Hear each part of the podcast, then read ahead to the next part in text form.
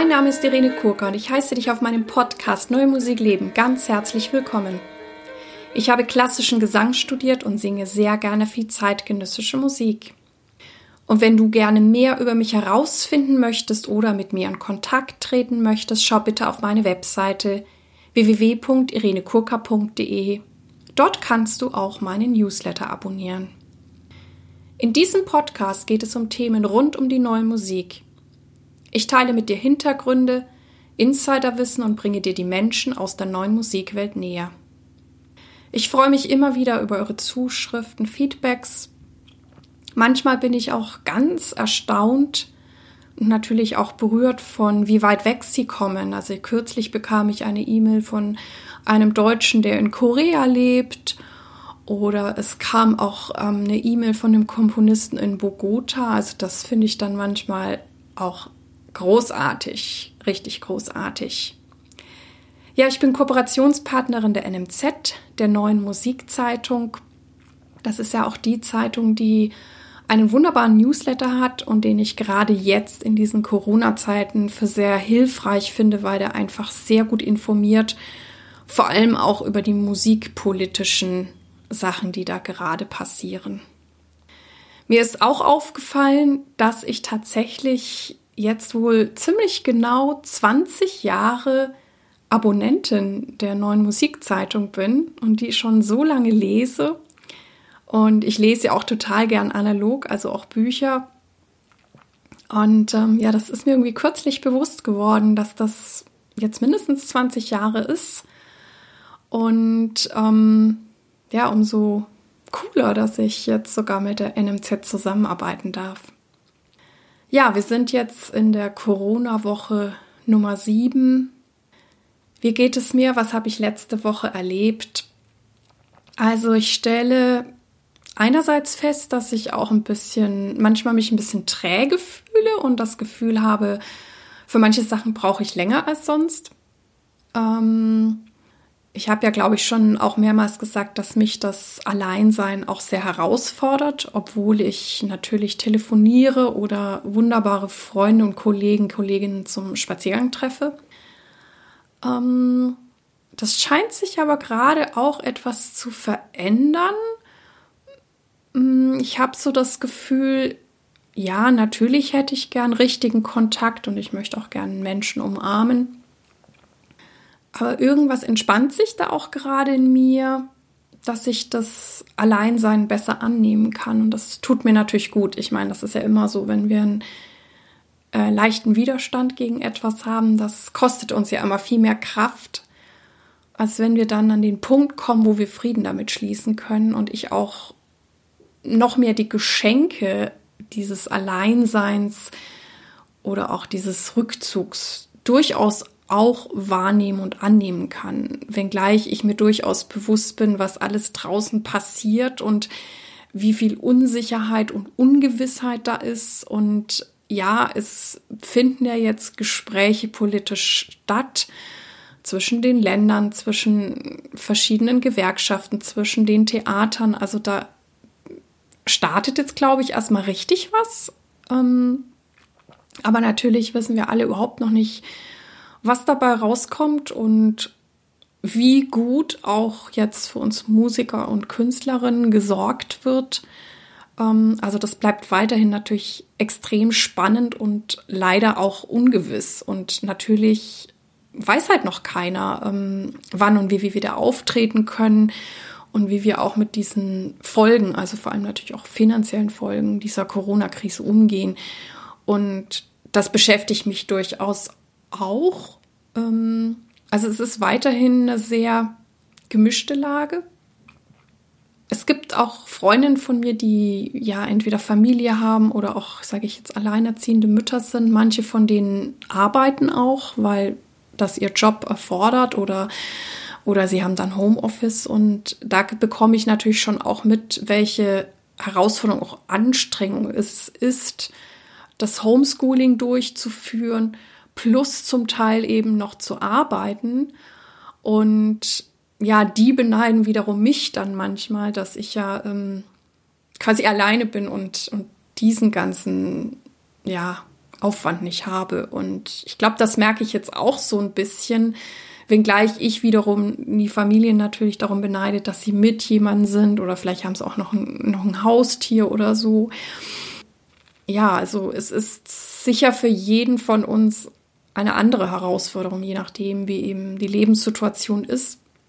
Aber ich glaube, wir können halt alle nur schauen, dass wir mit dem, wie es gerade ist, unseren Frieden finden. Und ich glaube, dann geht es uns besser und dann können auch wieder Dinge entstehen. Also ich hoffe ja auch immer noch, dass wenn ich jetzt so ein paar Sachen noch weggearbeitet habe, dass ich endlich mal irgendwie etwas kreativer in meinem Kopf werde. Das vermisse ich durchaus auch. Ja, ich habe jetzt ähm, mehr Erfahrung noch im Online-Unterricht. Also ich bin ja Sopranistin, das heißt, ich unterrichte Gesang. Ähm, vieles ist sehr gut, weil es ist ein sehr fokussiertes Unterrichten. Ich kann auch viele Dinge sehr gut sehen, weil beim Gesang achte ich ja auch sehr auf den Körper und äh, na, was macht der Kiefer, wie, wie sieht das ganze Gesicht aus. Und ich habe dann festgestellt, dass alles, wo so abwechselnde Töne sind, also wenn ich auch in den Übungen mit Dreiklingen oder Tonleitern arbeite. Das klingt über Zoom sehr gut. Vokalausgleich auf einem Ton, das äh, funktioniert fast gar nicht. Da höre ich nach der Hälfte nichts mehr. Also da kommt die Übertragung irgendwie nicht mit.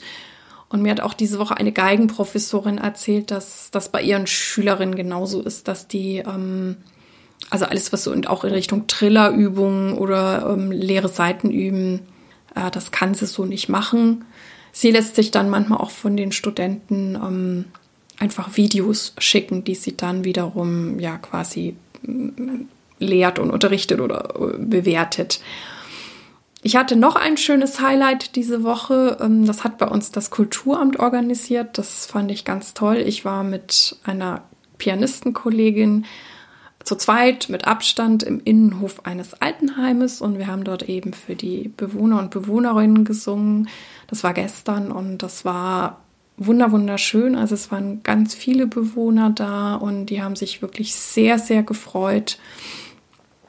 Und das war einfach wunderschön zu sehen, ähm, ja, wie, wie kraftvoll, wie berührend, wie kraftspendend Musik ist. Und es gab dort auch eine Bewohnerin, die tatsächlich schon 100 Jahre alt ist, der es auch sehr gefallen hat und die natürlich sofort gesagt hat, ach, können Sie nicht jede Woche kommen?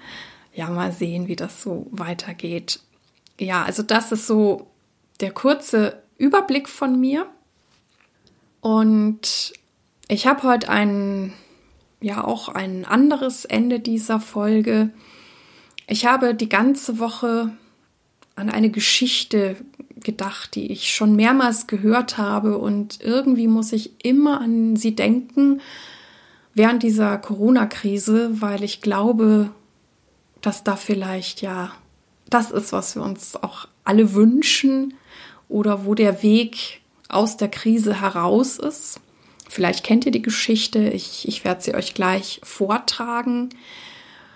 Bevor ich sie gleich vortrage, also diese Geschichte ähm, gibt es, glaube ich, in mehreren Quellen, aber ich glaube, der Ursprung ist, dass es ein russisches Märchen ist. Aber ich kann mich da nicht hundertprozentig festlegen. Ähm, bevor ich euch gleich die, diese Geschichte als Abschluss vortrage, ja, wünsche ich euch alles Gute.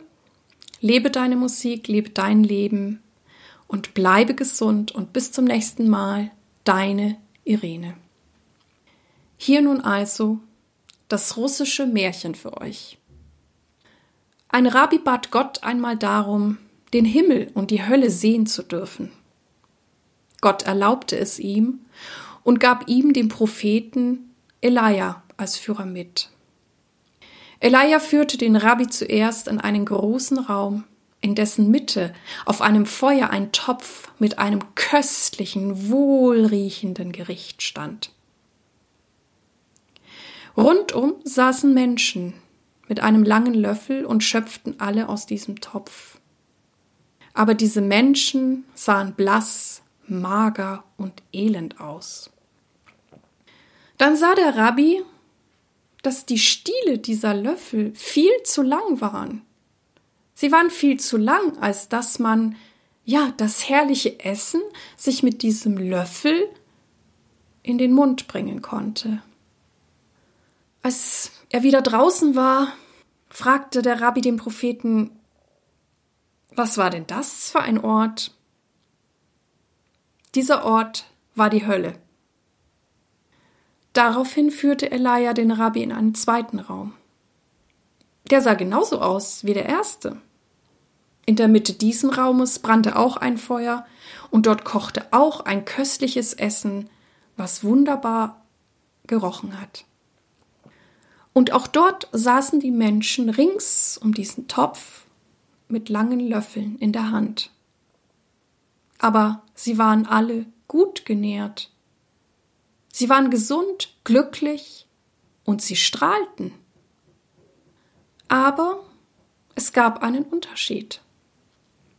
Denn diese Menschen versuchten nicht, sich selbst zu füttern, sondern sie benutzten diese übermäßig langen Löffel, um sich gegenseitig das Essen zu geben.